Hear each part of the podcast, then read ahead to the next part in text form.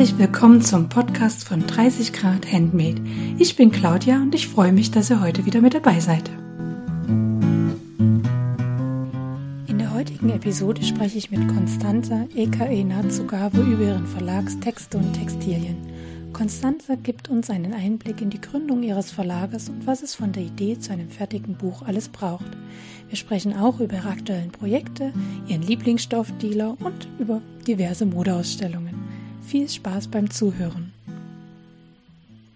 Zu Beginn unseres Podcasts heute ähm, eine etwas ausführlichere Hausmeisterei von meiner Seite.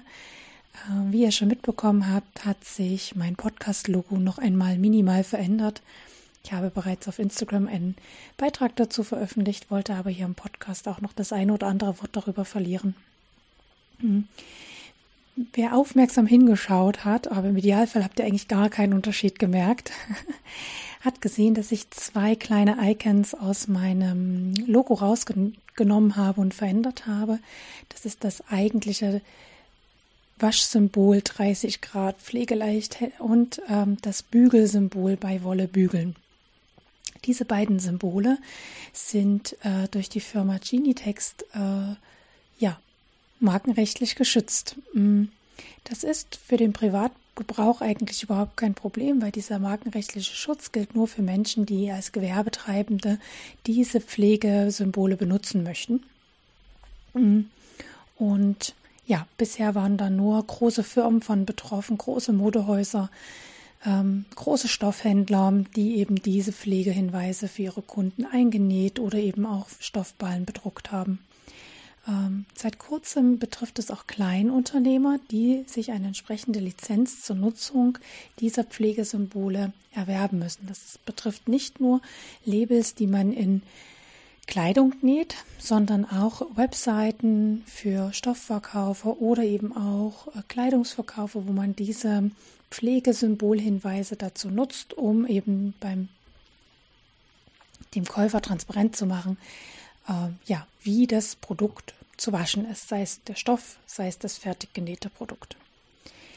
Ähm, die liebe Kathleen vom Stoffladen Fabrikara hat mich darauf aufmerksam gemacht, dass eben eine markenrechtliche Lizenz für diese Labels zu verwenden sind. Und ich habe daraufhin die beste Schwägerin der Welt, liebe Grüße gehen raus an die Daniela, ähm, gefragt, ob sie das für mich rechtlich prüfen kann, ob ich davon betroffen sein könnte.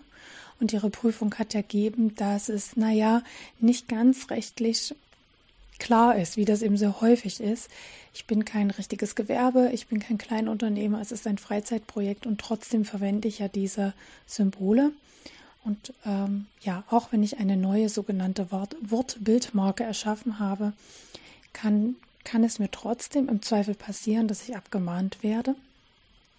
Und ja, das wollte ich eben verhindern. Und daraufhin habe ich die liebe Eva, die mir damals das Logo geschenkt hat, nochmal angesprochen, ob sie die Grafikdesignerin oder den Grafikdesigner, der das erstellt hat, nochmal ansprechen könnte, dass wir kleinste minimale Änderungen vornehmen. Und ich glaube, es ist uns ganz gut gelungen.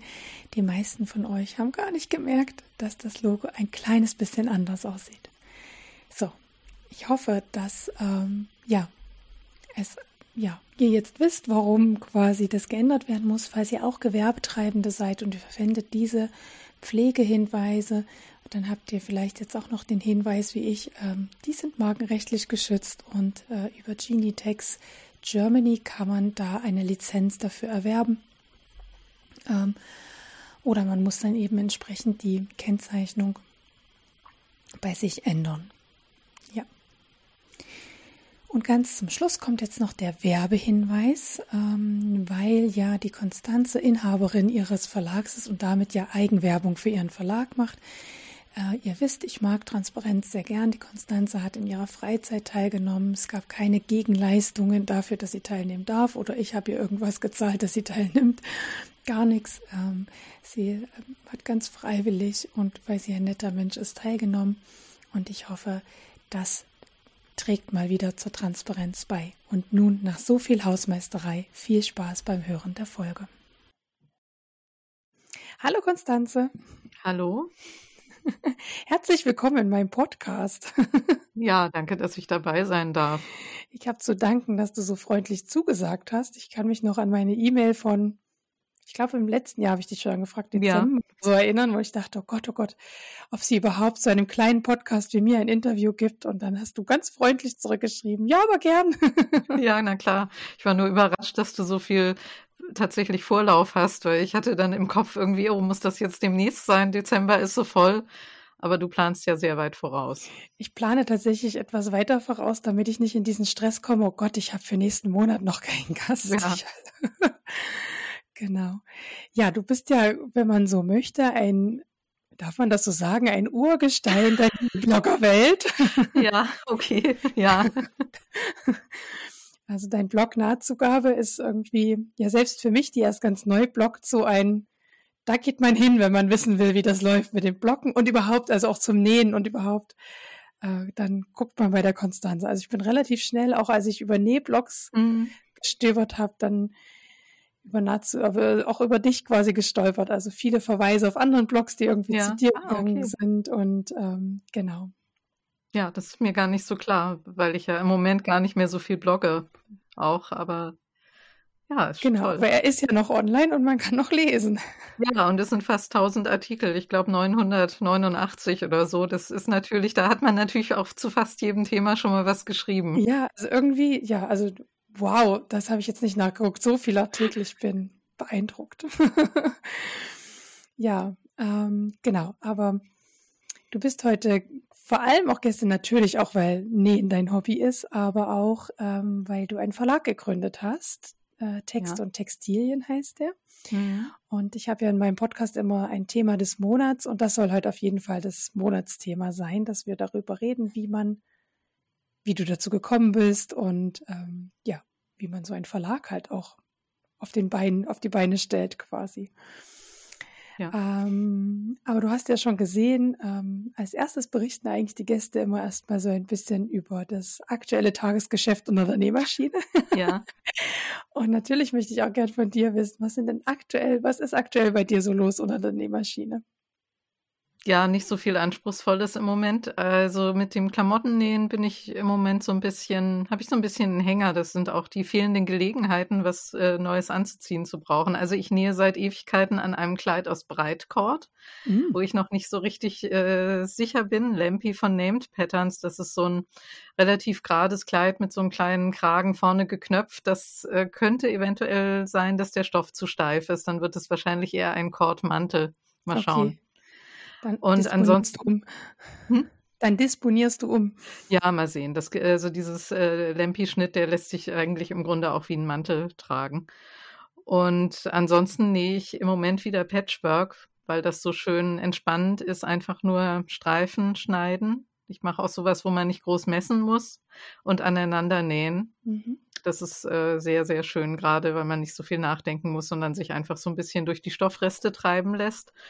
Und dann sticke ich im Moment ganz viel, weil ich auch im Moment das Bedürfnis habe, äh, Serien zu gucken oder mich irgendwie anders vor irgendwelche Medien äh, zum Konsumieren zu setzen. Und Sticken ist dabei ganz nett daneben bei. Also ich muss ja. dann immer irgendwas nebenbei machen und Stricken ist im Moment überhaupt nicht mein Ding, weiß ich auch nicht seit ein paar Jahren nicht mehr, gerade nicht mehr so richtig und Sticken ist jetzt das. Mhm. Ich frage erst beim Patchwork nach. Also du sagst, du machst du nähst da die Streifen so aneinander, hast du dann schon ein Projekt im Hintergrund oder wird das eine Decke oder sagst du, nee, ich produziere jetzt erstmal einen neuen Stoff quasi, wenn man so möchte, oder ein neues Bild oder ein Ob ja, im Moment mache ich was ganz Einfaches. Das soll dann wirklich so eine Überdecke werden, mhm. einfach nur aus blauen und weißen Stoffresten. Ähm, das ist nach einem japanischen Buch, Patchwork Style von Suzuku Koseki. Die macht so ganz äh, scheinbar zusammengewürfelt aussehende Decken, die aber sehr, äh, also ich glaube, mit ihrem Farbgefühl schon sehr durchgeplant sind. Das versuche ich so ein bisschen nachzumachen. Mhm, mh. Aber das ist technisch immer ganz einfach, weil man das schon auf Fließunterlage näht und dann nur noch zusammensetzen muss. Das ist also genau das Richtige. Ich habe hier riesige Tüten mit äh, Stoffresten in passenden Farben um mich rum versammelt und greife dann immer rein und suche mir die Fetzen raus, die passen. Da bin ich ja gespannt, wie das fertige Objekt dann aussieht quasi. Ja. Und beim Sticken, hast du da, ist das äh, was Neues oder hast du das schon irgendwie aus Schulzeiten schon mal gelernt oder früher dir schon mal beigebracht? Ach, ich habe immer mal so Phasen auch mit Sticken. Das kann man im Blog eigentlich auch noch ganz gut sehen. Ich hatte mal so ein Jahresprojekt, da habe ich, glaube ich, jeden Monat so ein äh, Bild, kleines Bildchen gestickt und äh, solche Sachen. Mhm. Oder auch die äh, Stoffspielereien, das war so eine gemeinsame Aktion. Das, da war auch viel mit Sticken dabei. Stimmt, bei den Stoffspielereien ist viel mit Sticken, da hast du recht. Ja, ja. die mhm. Aktion gibt es übrigens noch. Ich bin jetzt nur nicht mehr dabei, aber das wird wirklich noch weitergeführt. Und da das ist auch immer so eine Phase. Also, ich habe dann auch immer 'nen noch einen Schuhkarton mit Stickgarn da gehabt, musste gar nichts kaufen und konnte Mhm. dann wieder loslegen. Und habe jetzt gerade ähm, so 'ne historischen, äh, Stickmustervorlagen im Netz auch entdeckt. Das wäre dann später für den, äh, Tipp auch, äh, das, was ich mm. nennen wollte. Da Ja. gibt's nämlich so eine Seite, wo man die alle bekommen kann, äh, als PDF gescannt und das ist auch sehr schön. Also ich mhm. sticke jetzt ein, ein Muster, was so ein bisschen aussieht wie Korallenäste aus den 20er Jahren. Okay. Spannend, spannend. Ja, Sticken, das steht auch irgendwie noch so auf meiner Ausprobierliste. Also ich, ich habe da überhaupt null Bezug. Also wir haben das an der Schule auch nicht gemacht. Also dabei ist das eigentlich was Schönes, ne? Mhm, ja, für, genau.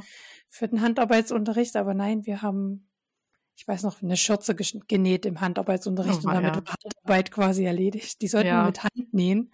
Oh. Und dann bin ich damit nach Hause gegangen, weil die Hausaufgabe war es zu Hause fertig zu nähen mit der Hand. Und dann habe ich völlig verzweifelt meiner Mutter die gezeigt und die hat dann gesagt, so, wir holen jetzt die Nähmaschine ja, raus. Ja, echt. ja, ja, fertig. Ähm, genau. Ich weiß noch, dass ich eine relativ gute Note auf meine tollen Handnähte bekommen habe, die ja keine Handnähte waren. Also okay. unser Lehrer hatte quasi auch keinen Blick dafür. Ja, oh Mann, also, ja. Tut mir auch leid, dass unser Werkenlehrer hat, war einfach für, für Bohren und Sägen besser geeignet. Ja, okay, ja.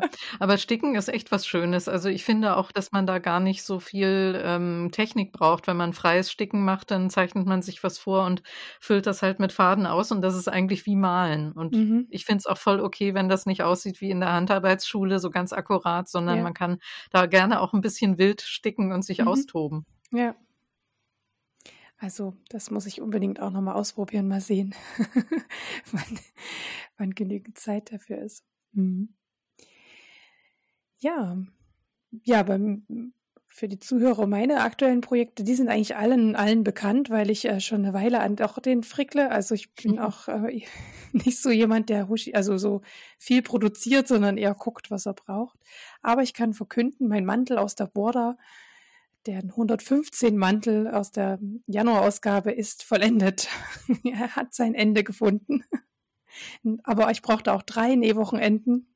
Mhm. Sonst hätte ich es nicht gepackt. Also hier zu Hause alleine konnte ich mich nicht aufraffen. Ich brauchte den Support von den anderen Frauen, die sagen, Chaka, und der nächste Schritt, du schaffst das. Ja, ja, kann ähm, ich verstehen.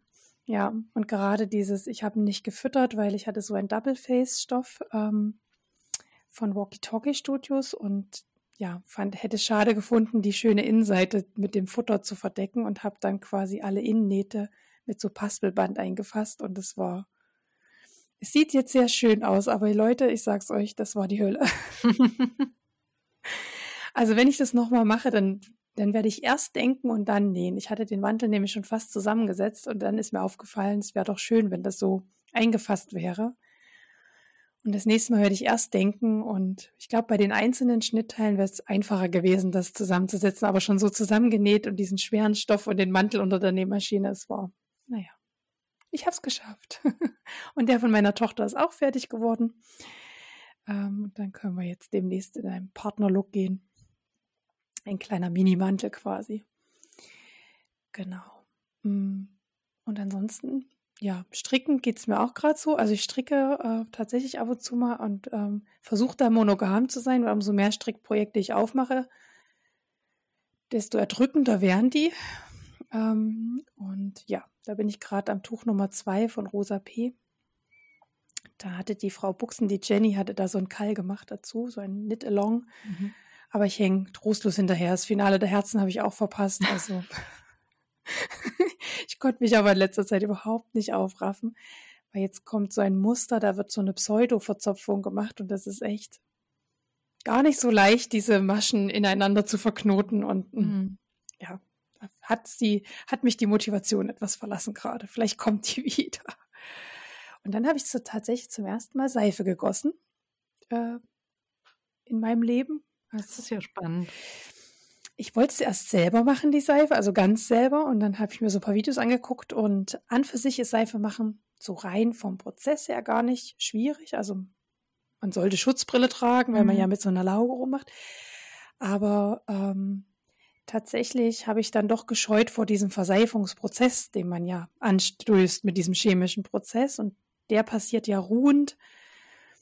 Also man mixt die ganzen Inkredenzien zusammen und dann tut man das in ein Behältnis und dann entsteht dieser Verseifungsprozess und da lässt man das quasi drei, vier Wochen stehen, quasi, mhm. diese Seife und dann verseift die sich. Und, ähm, und wenn ich alle Anleitung richtig verstanden habe, dann ist das günstig, wenn man diesen Verseifungsprozess in einem etwas größeren Gefäß vonstatten kommen lässt, weil dann diese Verseifung besser funktioniert, als wenn man das schon in kleine Förmchen so gießt. Aha. Also besser ist quasi, ich sage jetzt mal, wie eine Kuchenform zu nehmen und dann die Seife dann daraus zu schneiden quasi. Mhm.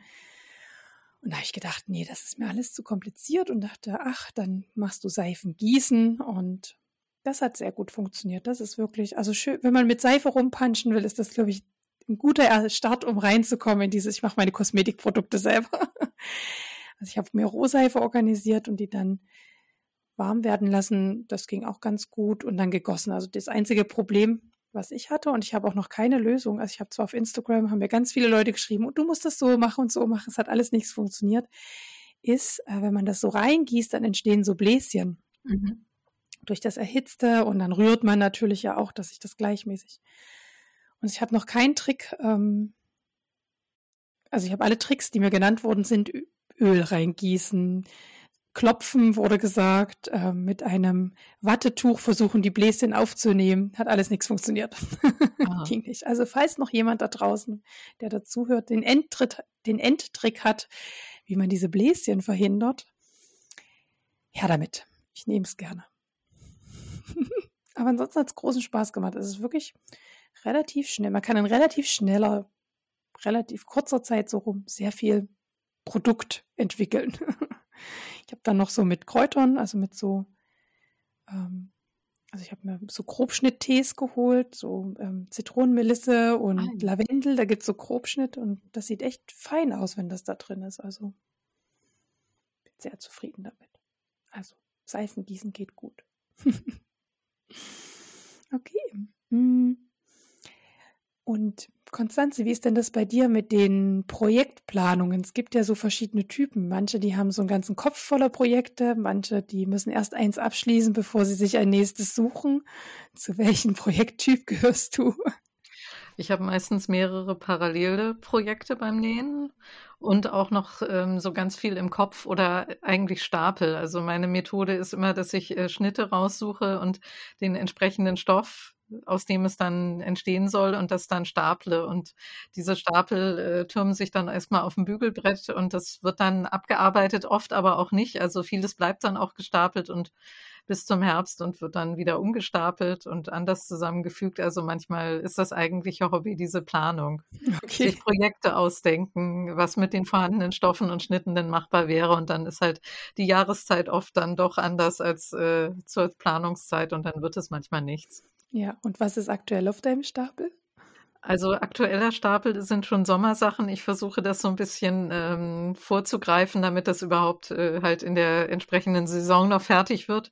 Und da habe ich zwei ähm, Christops geplant. Das ist äh, ein Schnitt von Stocks Patterns aus Berlin. Das ist im Grunde wie so ein T-Shirt, äh, aber aus Webstoff. Mhm. Da kann man sehr schön aus so ganz dünnen, feinen Webstoffen nähen. Das ist, wenn es sehr heiß ist, sehr gut zu tragen und hat einen ganz interessanten Kragen mit so einem Streifen, der in sich verdreht wird. Mhm. Das sieht auch total gekonnt aus. Also ja. T-Shirt in schick gewissermaßen. Okay. Und dann wollte ich ganz lange mir mal äh, diesen Rock Fumeterre von Dear and Doe nähen. Mhm. Das ist so ein ähm, ausgestellter Rock mit Taschen vorne, der so ungefähr bis knapp zum Knöchel geht. Gibt es mit Knöpfen oder ohne Knöpfe. Das war eigentlich auch schon seit zwei Sommersaisons ungefähr äh, so in der Grobplanung. Und jetzt habe ich den Schnitt tatsächlich gekauft, habe einen Stoff dafür, der auch schon vorgewaschen ist und ist gestapelt. Und ich hoffe, dass das in dieser Saison was wird die Wahrscheinlichkeit wächst quasi. Ja, genau. Also die Voraussetzungen sind schon da. Sehr schön. Allerdings möchte ich die Version mit den Knöpfen machen und ich habe unter Garantie keine zehn passenden Knöpfe dafür. Das könnte dann die Fertigstellung noch mal um ein halbes Jahr verzögern, wie ich mich kenne, aber wir werden sehen. Hm, das kenne ich auch das Problem. Ich habe so einen Mantel, der seit letztes Jahr fertig, Februar, also seit einem Jahr schon fertig ist und der hat auch noch keine Knöpfe. Ja, was soll ich dazu sagen? Ja, geht mir auch sehr oft so. Ich bewundere ja Leute, die dann den Mut haben zu sagen, dann nehme ich zehn unterschiedliche Knöpfe und mache das zu einem Designelement. Aber ich bin dann so nerd, ich hätte dann gerne wirklich. Ich bin so nerd, ich kann das nicht. Ich ja, ach, das, das gab es mal, das gab's mal in den 90ern äh, schon. In den frühen 90ern war das mal total schick eine Zeit lang. Vielleicht mache ich das bei dem Rock auf, weil zehn unterschiedliche schwarze Knöpfe in passender Größe habe ich bestimmt. Mhm. Also vielleicht ist es ja was. ja. Bei mir kommt dann so ein innerer Zwang. So der, die meisten sagen ja, der innere Monk kommt dann raus. Mhm. Ja, so ist das bei mir. Ich ertrage das nicht. Ich muss das dann ja. richtig machen. Ja. das ist total bekloppt eigentlich. Ja. Oder also, stoffbezogene Knöpfe. Oh ja, das ist natürlich auch was, wenn man da. Das die kann man auch, auch, selber machen. Das ist manchmal auch noch so ein Notbehelf. Das passt eigentlich fast das, immer. Ja, die Stoffreste, Verschnitt bleibt ja meistens genug mhm. übrig. Ja. Das stimmt. Das habe ich auch noch nie gemacht, die Knöpfe selber bezogen. Äh, aber ich denke manchmal, das wäre doch echt cool. Und so schwer mhm. ist das, glaube ich, gar nicht, die Knöpfe zu beziehen, oder? Ja, da gibt es ja so eine Sets von Prüm, womit mhm. man das macht. Das funktioniert eigentlich ganz gut.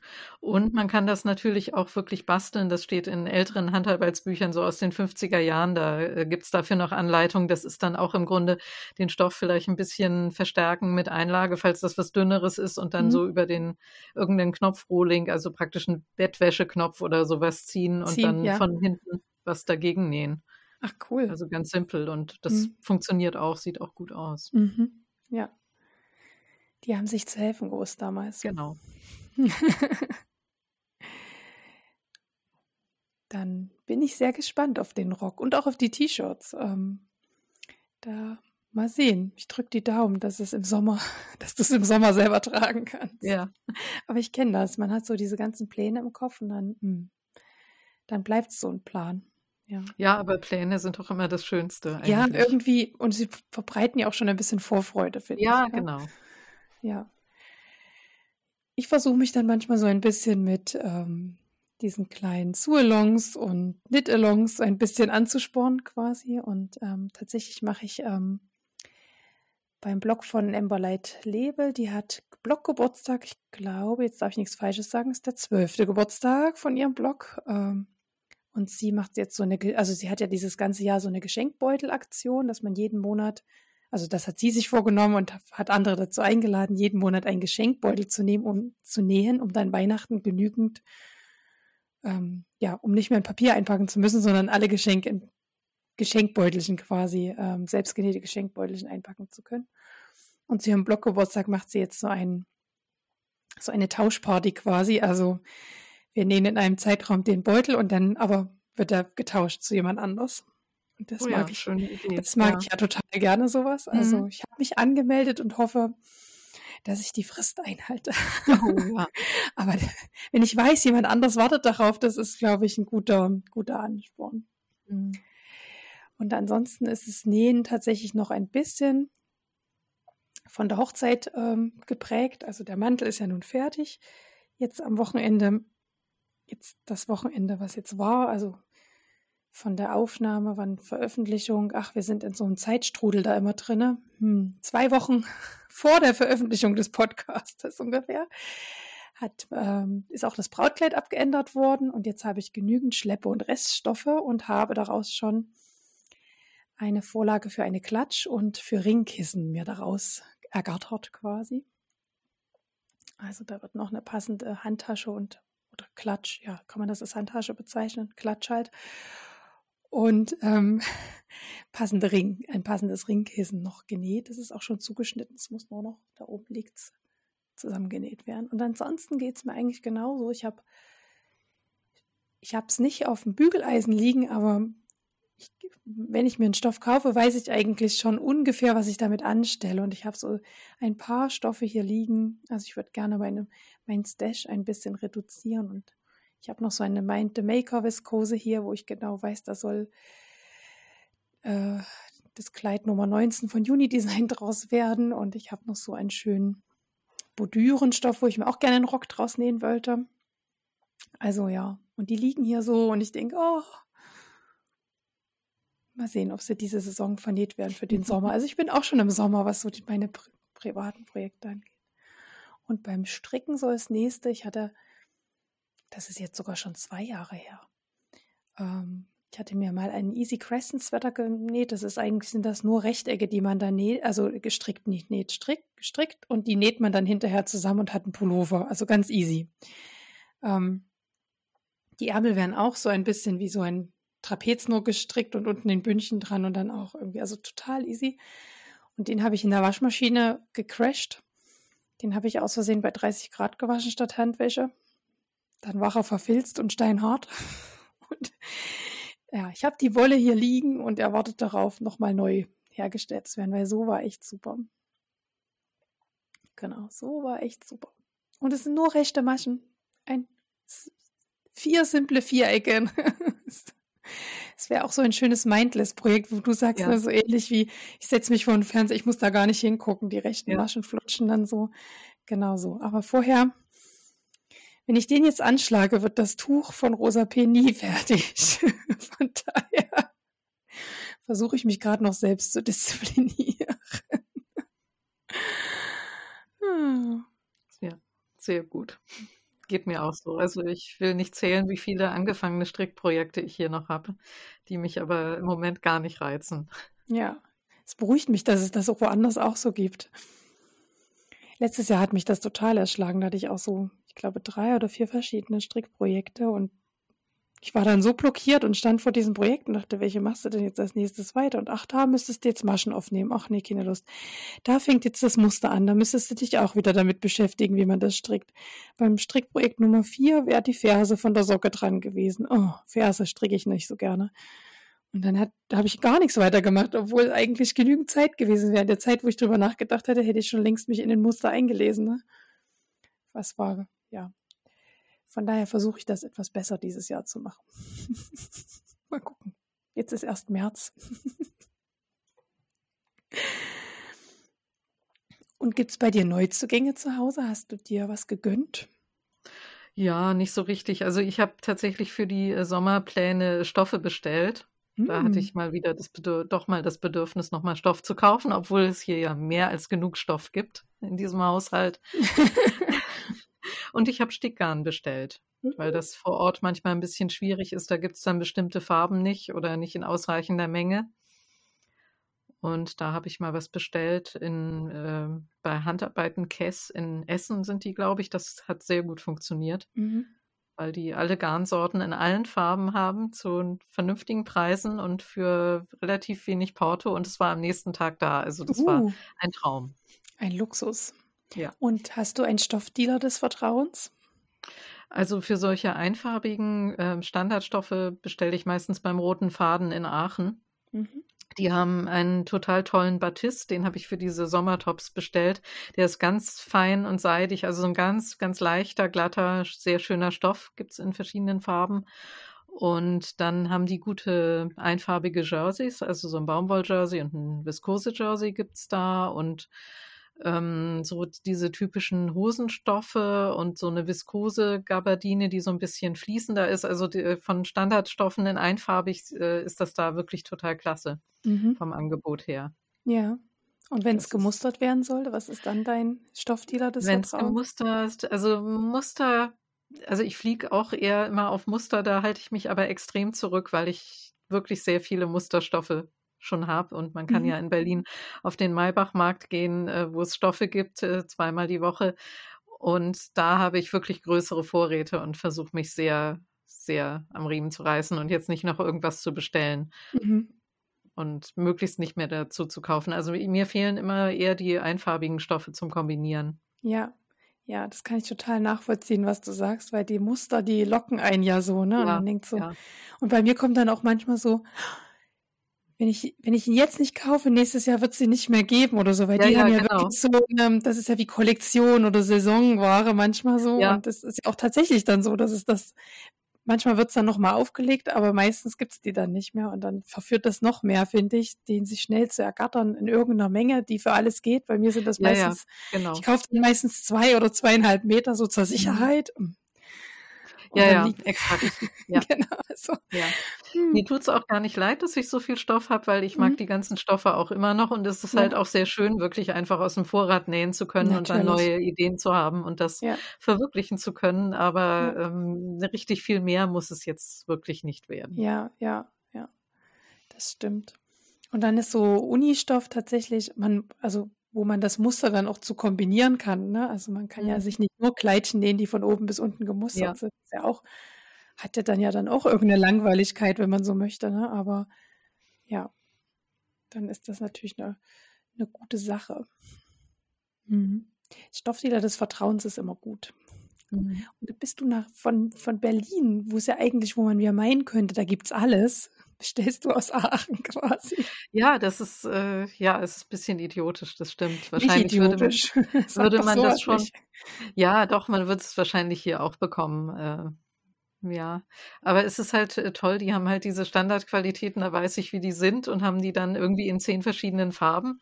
Ja, Andererseits brauche ich natürlich keine zehn verschiedenen Farben. Ich brauche vielleicht so zwei, die mir gefallen und der Rest, äh, so, was weiß ich, grün oder gelb oder so, ist ja uninteressant dann für mich. mhm. Hm, Weißt du's, was dich vielleicht irgendwann mal Ja, noch wippt?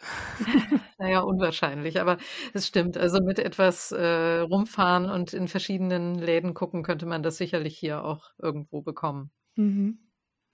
Auf der anderen Seite finde ich es ganz gut, wenn du weißt, okay, das passt auf jeden Fall, ne? Also das, Mhm. das taugt dir einfach quasi. Ja, Dann ähm, ist es ja auch gut, wenn man sich darauf verlassen kann. Ne? ja, Was habe ich schon online bestellt und dachte, wo es ankam, ach herrje, das fühlt sich ja ganz anders an, als es so optisch von der Beschreibung her vielleicht auch wirkte. Ne? ja, Und dann ist es ja, ist es, ist es ja gut zu wissen, okay, da weißt du zu, da weißt du eigentlich fast schon zu 100 Prozent, das fühlt sich so an und es hat die Qualität, die du dir wünschst. Ne?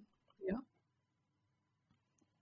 Und ob es klimatechnisch so viel besser ist, wenn du stundenlang in Berlin durch die Gegend gondelst, um irgendeinen Stoff zu finden, der dir taugt. Ja, weiß ich auch nicht. Hm.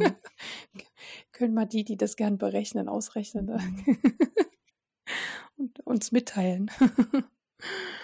ja, bei mir ist auch nicht so viel Neues eingezogen. Stoff ähm, schon gleich gar nicht. Ähm, tatsächlich nur so Krimmelkram, würde ich jetzt mal sagen. Ich habe mir mal verschiedene Einlagen zur Stabilisierung, weil ich mir mit dem Chiffon vom Kleid und dem, ich weiß gar nicht aus was die Unterlage, was das für ist, das ist kein Chiffon von dem Kleid. Satin wahrscheinlich, nehme ich an. Also ich war mir unsicher, mit was man das so gut stabilisieren kann und habe mir so verschiedene Einlagetypen bestellt. Also ganz klassische H100 irgendwas, die einfach fest ist. Aber ich habe mir auch so Style Wheel und ich habe mir auch meine Schabrackeneinlage bestellt, weil ich schon immer mal wissen wollte, wie eine Schabrackeneinlage sich anfühlt. wow, ist die fest und wie eigentlich, wie als ob man, also kann ich mir echt vorstellen, also falls ihr euch auch fragt, wie sich eine Schabrackeneinlage ein, anfühlt, könnte ich mir vorstellen, für so ein Cappy vorne zum, für diesen, Schirm. für diesen Schirm, der so fest Mhm. ungefähr ist, eine Schabrackeneinlage. Fühlt sich auch ähnlich, also fühlt sich nicht an wie Pappe, also meine fühlt sich jetzt eher wie Plastik an, aber ist richtig steif, fest. Genau. Aber weiß ich das jetzt auch mal, wie sich so eine Schabrackeneinlage anfühlt? Wollte Ja, habe ich auch noch nie verarbeitet. Ich, also ich überlege tatsächlich, also wahrscheinlich werde ich es für ein Cappy dann nehmen für die Kids, also ähm, für den Schirm quasi vorne, dass der schön, schön absteht und da schön die Sonne quasi die Augen schützt. Das, dafür kann ich es mir gut vorstellen. Für eine Tasche kann ich es mir gar nicht vorstellen. Also das, ich wüsste nicht. Das ist so steif. Also, ja. Vielleicht so für ein Kostüm noch könnte ich es mir gut vorstellen, wenn man irgendwie Flügel oder so an ein Kostüm dran dengeln möchte, wenn man so richtig schön steif davon abstehen haben will. Vielleicht nächstes Jahr, wenn die Kinder sich die Kostüme anfangen zu wünschen von mir, dann habe ich da Material zum Einarbeiten. Und ansonsten tatsächlich Knöpfe. Druckknöpfe für den Mantel ähm, habe ich mir ganz klassisch von Prim so zum Handeinnähen, Manteldruckknöpfe, nichts Besonderes. In Metallfarben, also Silber, Metall, Optik. Mhm. Und ein Magnetverschluss für die Klatsch, auch ganz klassisch, so Silbermagnetoptik, nichts Besonderes. Und ansonsten war ich tatsächlich mal abstinent. Kommt ja nicht so oft vor. Manchmal erzähle ich auch stundenlang, was ich so geshoppt habe, aber so eine Hochzeit, Leute, ich sag euch, kostet echt viel Geld. ja, ja, das spart man dann quasi beim Hobby. Danach dann wieder, danach dann wieder. Ja, dann lass uns mal zu deinem oder zum Thema des Monats kommen, du und zum Hauptthema ja von dir, wenn man so möchte, äh, zu deinem Verlag. Ähm, und ja, vielleicht lass, vielleicht machen wir so eine kleine Reise von der Idee zur Umsetzung zum aktuellen, vielleicht so, was aktuell bei dir so im Verlag los ist. Aber wie kamst du auf die Idee, ein Verlag rund um, es ist ja gar nicht rund ums Thema Nähen, sondern rund ums Thema Textilien quasi mhm. zu gründen? Ja, das geht eigentlich darauf zurück, dass ich das, was es gab auf Deutsch, immer ein bisschen unbefriedigend fand. Also, dass mir das Thema Nähen halt auch zu wenig ist. Ich habe vor mittlerweile zehn Jahren mal für den Buchverlag für die Frau so einen äh, Nähratgeber geschrieben und dann später noch zwei weitere Bücher auch übers Nähen, also so die klassischen Anleitungsbücher. Mhm. Und das ist ja das, was es auf Deutsch meistens gibt. Es gibt ja so eine Handvoll Verlage und die machen halt Anleitungsbücher, ähm, wo dann einzelne Projekte drin sind. Und es soll möglichst alles relativ einfach und schnell umzusetzen sein, richtet sich ja auch meistens eher an Anfänger. Und so anspruchsvollere Sachen, da ist es immer schon schwierig, äh, weil dann die Käufergruppe zu klein ist. Und ich finde aber, dass es, also erstens könnte es ja auch ähm, Anleitungsbücher für Fortgeschrittene oder mit Spezialwissen geben. Das, da gibt es ja auch genügend Leute, die das vielleicht mal interessiert. Und zweitens ähm, bedeutet Textilien für uns ja eigentlich noch viel mehr, weil ähm, in der Geschichte und in der Kultur sind Textilien ja einfach überall präsent. Also wir haben ja alle ständig damit zu tun und ich finde, das ist so ein bisschen so ein unterbelichtetes Thema. Ähm, es gibt so viel zum Beispiel über Nahrungsmittel und über Essen mittlerweile. Man kann so viel Wissen da erwerben oder sich spezialisieren oder es gibt so viel ähm, Geschichten über die äh, Geschichte einzelner Nahrungsmittel oder die Herstellung, über die Weintradition in äh, Ort XY oder keine Ahnung, die Käsetradition irgendwo anders. Mhm. Und äh, ich finde, dass es was Adäquates, also was dementsprechend ist, eigentlich auch über Textilien geben könnte, weil ähm, Textilien ja für unser Leben einfach auch so eine ganz breite Bedeutung haben und wir da auch so viele Gefühle und Erinnerungen und andere Dinge damit verknüpfen. Und ich finde, das könnte sich alles auch in Büchern abbilden. Und ich habe mhm. immer gefunden, dass es im englischsprachigen oder im französischsprachigen noch eher solche Bücher gibt, die dann auch in seltenen Fällen auch mal ins Deutsche übertragen werden. Aber irgendwie fand ich, äh, auf Deutsch fehlt das. Und da ich das äh, gerne selber hätte, habe ich gedacht, okay, wenn das keiner macht oder nur mal ab und zu, dann mache ich das halt. Ja. Und wie gründet man dann einen Verlag? Also wie, wie bist du vorgegangen? Hast du all deine, hast deinen Job über Bord geworfen und alles da reingeworfen oder wie, wie bist du vorgegangen bei der Verlagsgründung dann? Ja, das hat eigentlich mit dem Stofflexikon angefangen. Stoff und Faden, das Materiallexikon, was vielleicht einige kennen, das ist so ein kleines äh, blau-weißes Buch im Handtaschenformat mit 150 verschiedenen Stoffen und wie man sie näht und verarbeitet. Und dieses Projekt, das war mal so ein Versuchsballon, weil ich eben diese Verlagsidee hatte und aber natürlich, ich komme ja auch nicht aus der Branche, ich bin Literaturwissenschaftlerin eigentlich. Also mhm. habe schon was mit Büchern zu tun, aber nicht damit, wie man sie herstellt und verkauft. Ja, ja. Und da dachte ich halt, naja, ich versuche es mal mit einem Projekt, wo ich denke, das kann man ganz gut umsetzen, wo ich denke, dass es ähm, relativ viele Leute interessiert. Das war nämlich auch sowas, wo ich dachte, ah, das möchte ich eigentlich haben. Wieso gibt es das denn nicht? Ja, ja.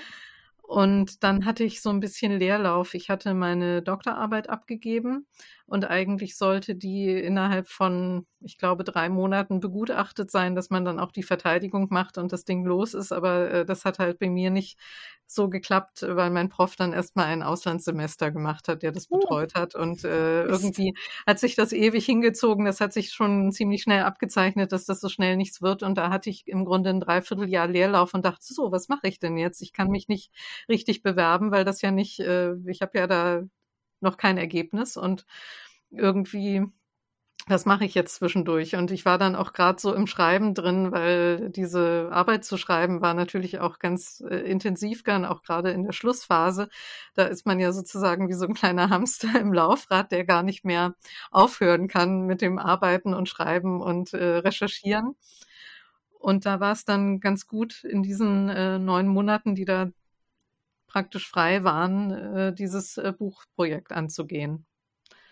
Und da habe ich es einfach mal probiert. Das war dann was, was vom Umfang her relativ überschaubar war und von den Druckkosten und den anderen Kosten, die sowas verursacht, auch relativ überschaubar. Und da dachte ich, probiere es einfach mal. Mhm.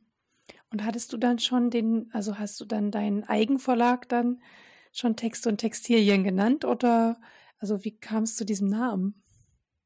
Das war dann irgendwie eine Eingebung. Also ich äh, wusste, da muss ich muss es irgendwie nennen. Das braucht ja einen Namen. Das Buch war quasi fertig, es braucht einen Namen und ich muss mir auch überlegen, auf was für eine Webseite das so kommt.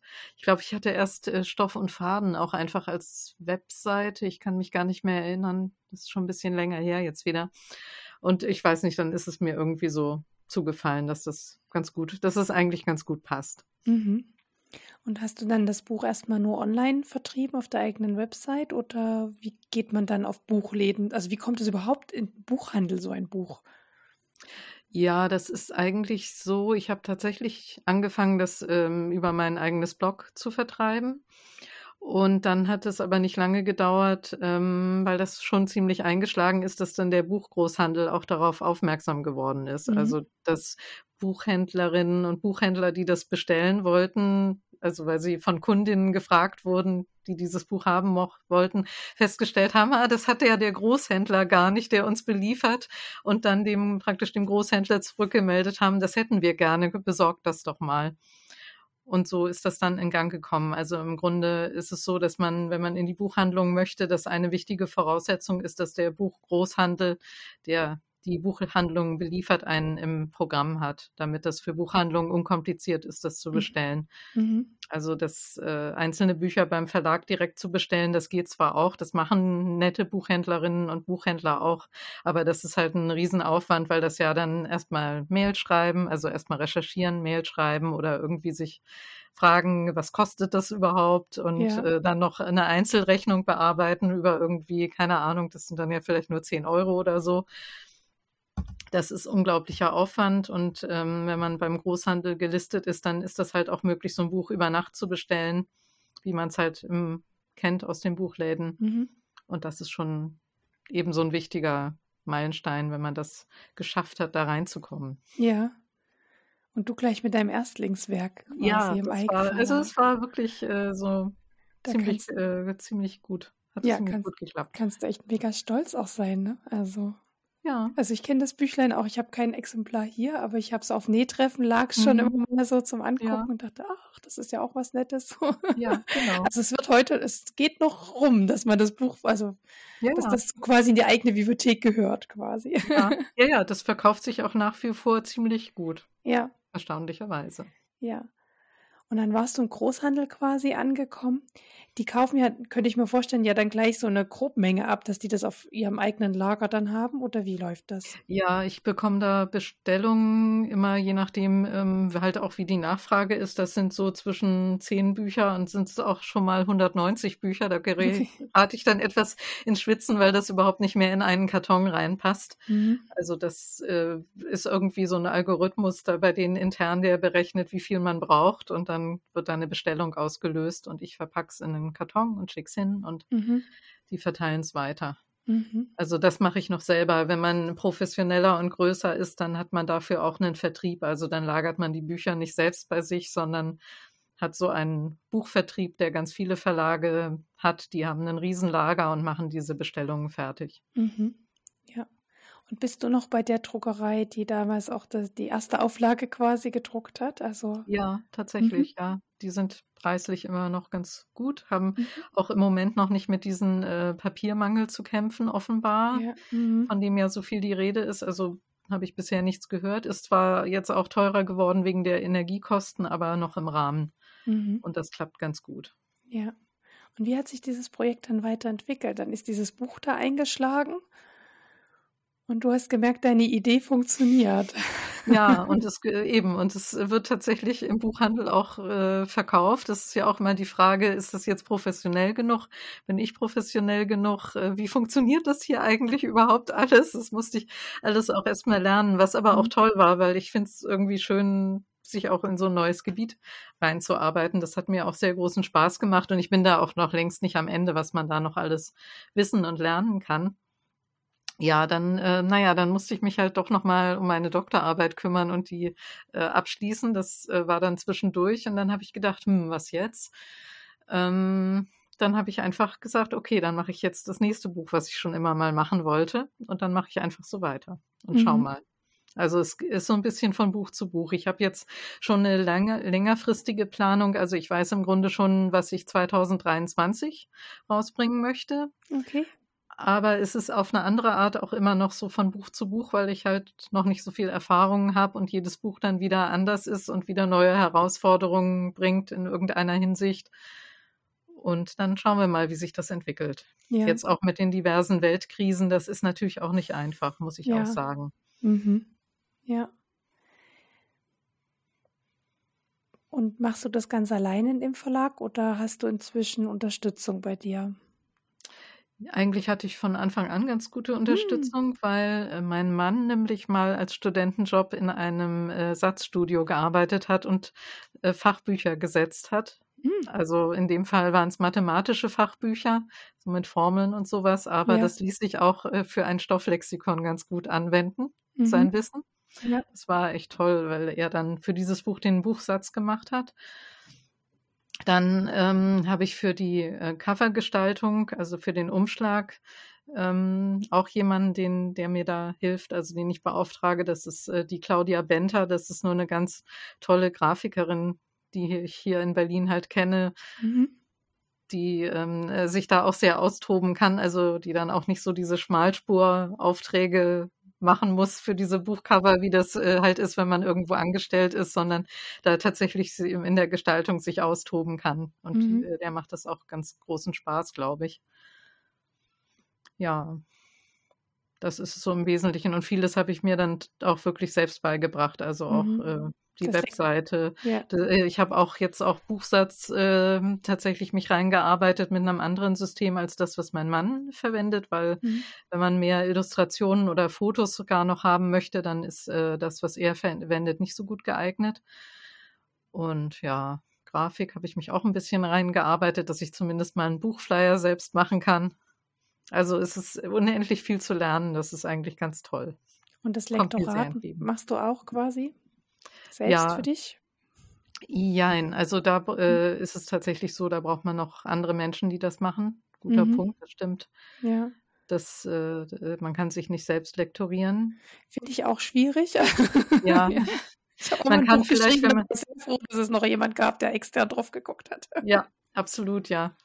Ja, ja, also selbst mit Rechtschreibfehlern. Also Korrektorat ja. kann ich mir dann an meinen eigenen Texten machen, wenn ich sie ein paar Wochen liegen gelassen habe, aber mhm. so für Lektorat tatsächlich mhm. da. Ja. Mhm. Gibt es auch andere Menschen, die das noch machen.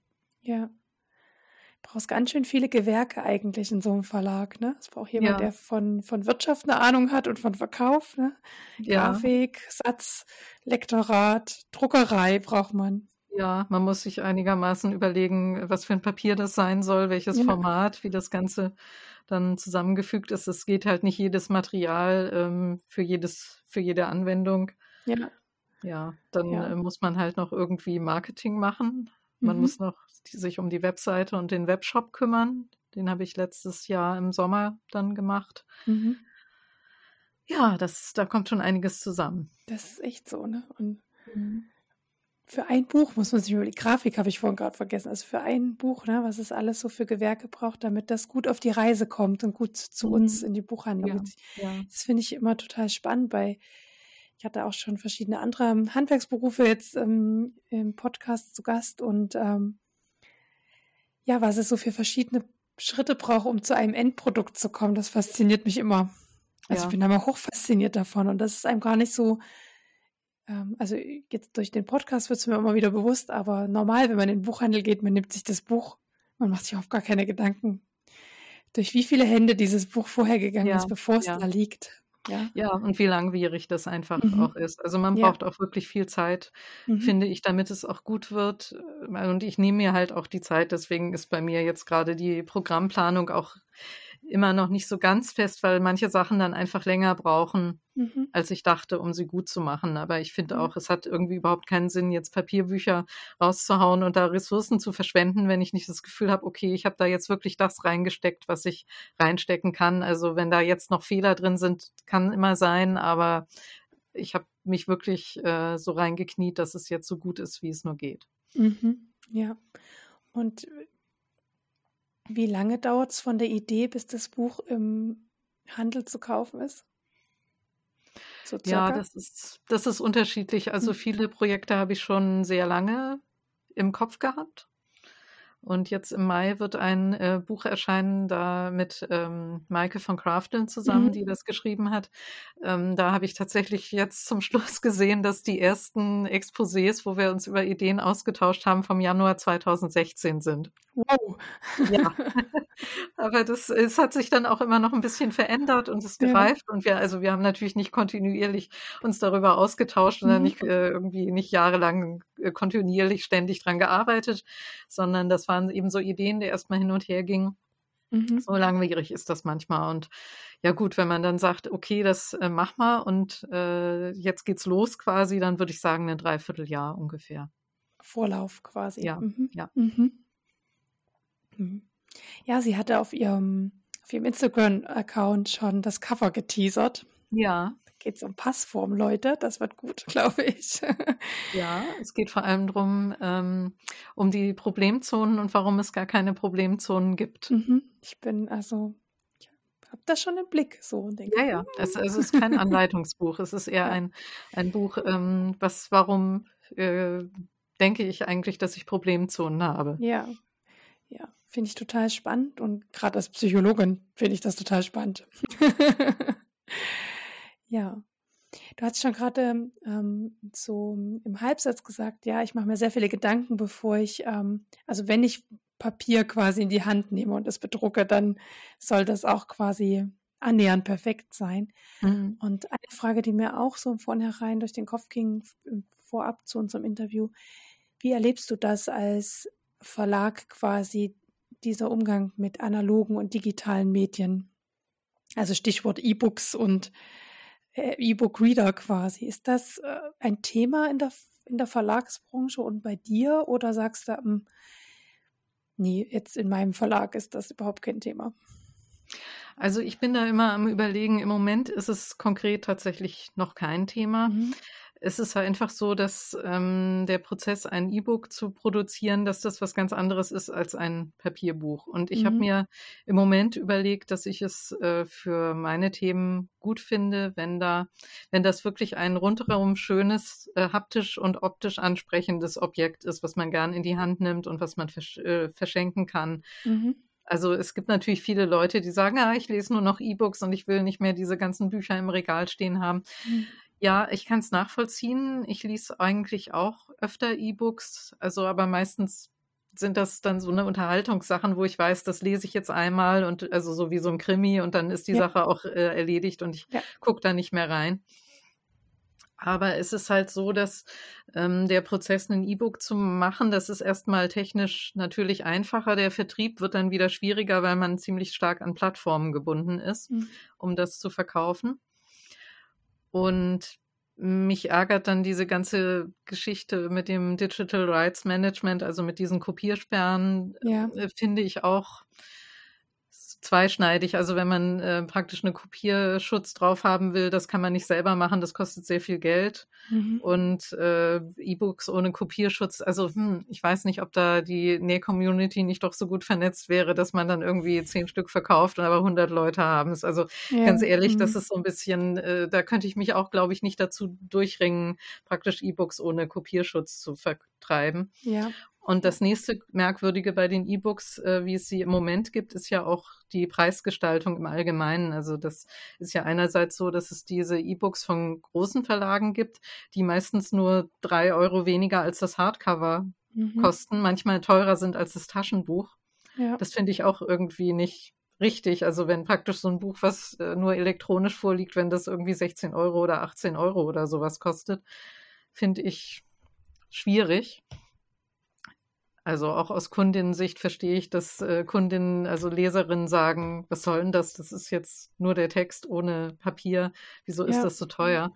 Und andererseits gibt es ja dann diese günstigen E-Books, die auch viele Self-Publisher rausbringen, die dann irgendwie nur so 90 Cent oder 1,50 oder es kosten oder irgend so eine Flatrate äh, sind und sowas. Und wenn man es auf die Art macht, muss man halt sehr, sehr große Mengen verkaufen, die ich wahrscheinlich mit dem Thema Textilien nicht erreichen kann, damit sich Mhm. das überhaupt noch lohnt. Also das ist dann quasi auch wie verschenken. Mhm. Ja, also das ist ein bisschen schwierig. Ich bin an dem Thema immer gedanklich noch dran und vielleicht gibt, wird es irgendwann auch tatsächlich mal E-Books geben von Texte und Textilien, aber Mhm. im Moment ist das kalkulatorisch und organisatorisch, äh, also was den Verkauf dann betrifft, irgendwie nicht drin. Also ich habe da keine gute Lösung mir bisher denken können, wo ich denke, ja, das hat jetzt einen Sinn und es ist halt auch wirtschaftlich einigermaßen erfolgsversprechend.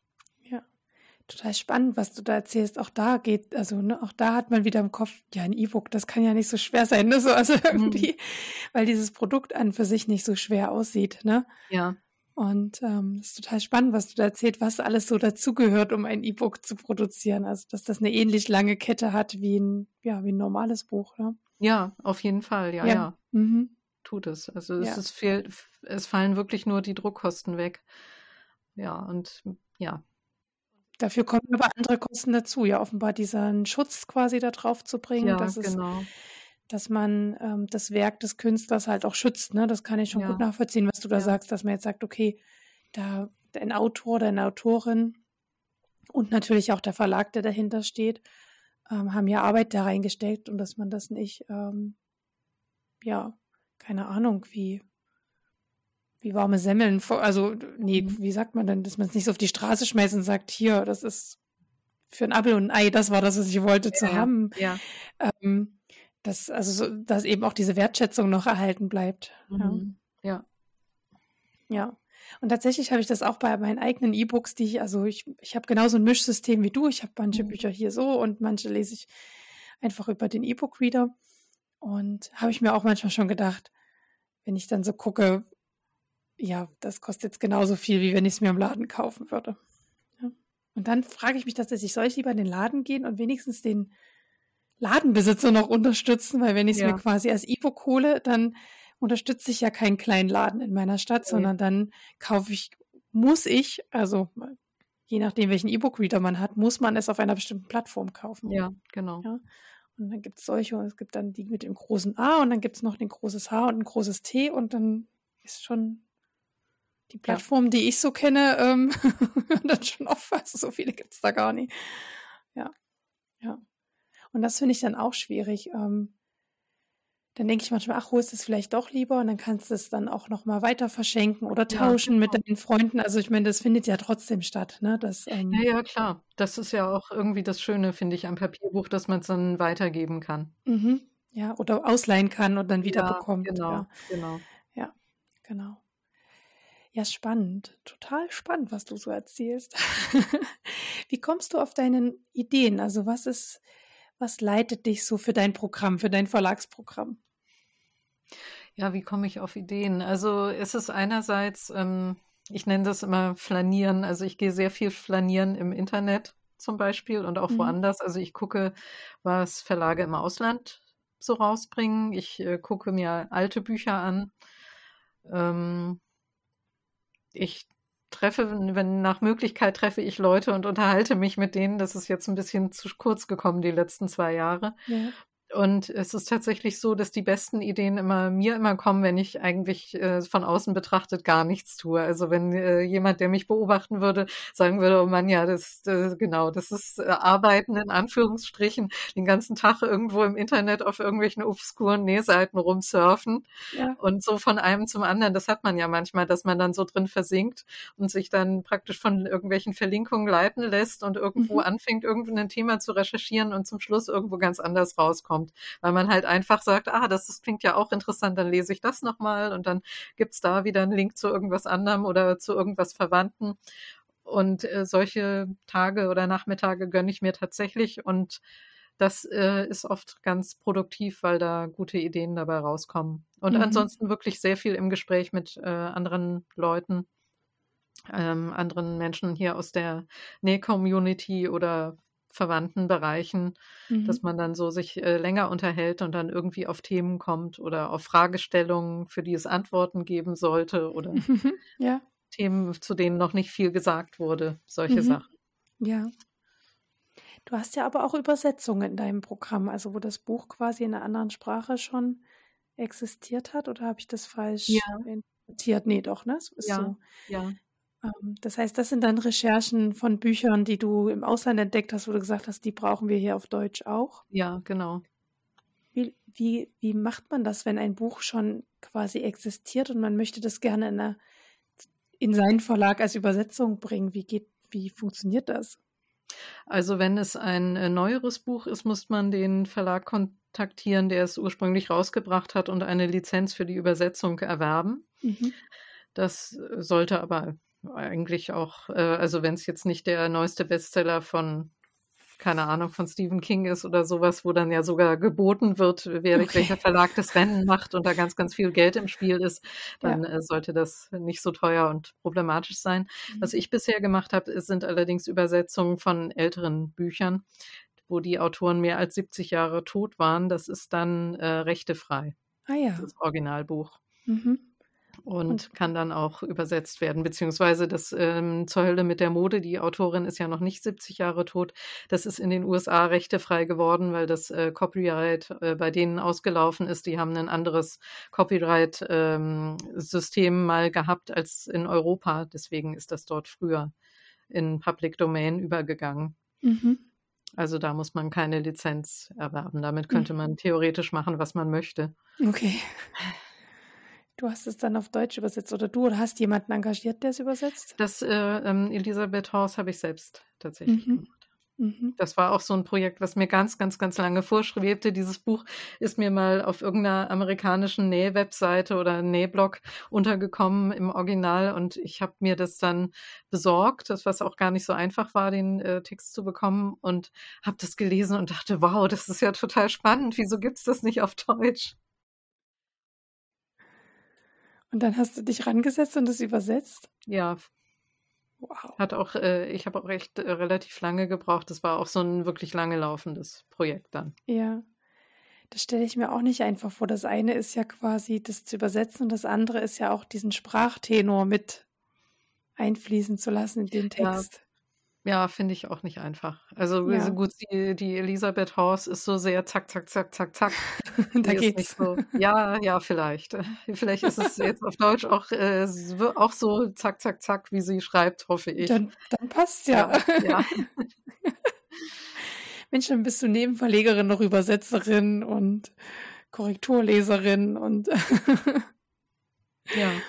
vereinigst ganz viele Jobs in dir. Hm. Das heißt aber quasi, dein Hobby Nähen hilft dir total bei deinem Verlag, äh, Themen Ja, rauszusuchen. ja, klar. Ja. Mhm. ja. Kannst du denn schon was über die neuesten Ideen erzählen oder ist das alles ganz streng geheim? Ähm, naja, was Die jetzt kein Geheimnis mehr, Frage.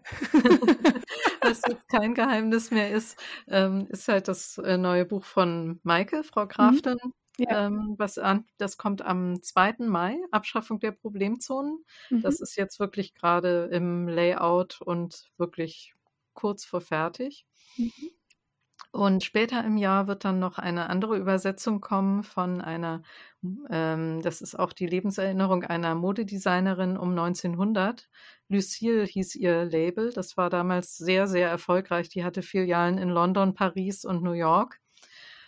Ähm, ist eigentlich Engländerin, die auch so äh, nach ihrer Sch- Scheidung, damals Riesenskandal, sie hat sich äh, Ende des 19. Jahrhunderts in Großbritannien scheiden lassen Mhm. was mal ja überhaupt nicht üblich war, hat sie mit dem Schneidern angefangen, weil sie halt äh, Geld brauchte einfach und ist dann unglaublich erfolgreich geworden und hat ähm, in den 30er Jahren dann Lebenserinnerungen veröffentlicht, wo sie das als ihre Geschichte erzählt hat, wie sie mhm. dieses Label aufgebaut hat, ähm, wie sie es dann auch wieder alles verloren hat, weil ähm, betriebswirtschaftlich war sie nicht so fit und ähm, hat dann sehr viel über ihre berühmten Kundinnen geschrieben und also die konnte dann, kannte dann auch wirklich alles, was Rang und Namen hatte in der Zeit. Also hat für äh, das Königshaus genäht und für irgendwelche Filmstars und sowas. Und sie hat äh, die Titanic überlebt. Sie war auf der Titanic äh, bei dieser Schiffsfahrt und war eine der wenigen, die im Rettungsboot äh, gerettet wurden. Darüber mhm. schreibt sie auch. Also es ist unglaublich interessant, weil das so ein ganz anderes Leben ist, also von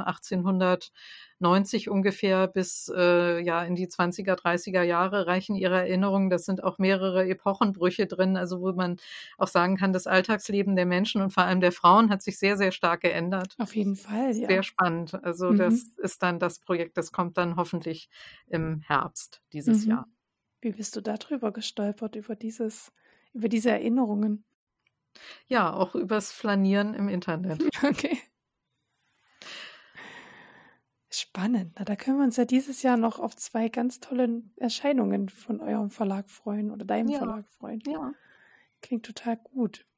So Designerinnen faszinieren mich auch total. Ich denke, es wäre total cool, wenn die alle Tagebuch geschrieben hätten. Ja, ja. Also, weil ja lange lange waren ja eher die Designer so im Vordergrund, aber es gab ja auch schon ziemlich zeitig wirklich total tolle Designerinnen. Ja. Also mal von Coco Chanel abgesehen, aber auch ja. Coco Chanel war eine ganz tolle Designerin, ja. Ja.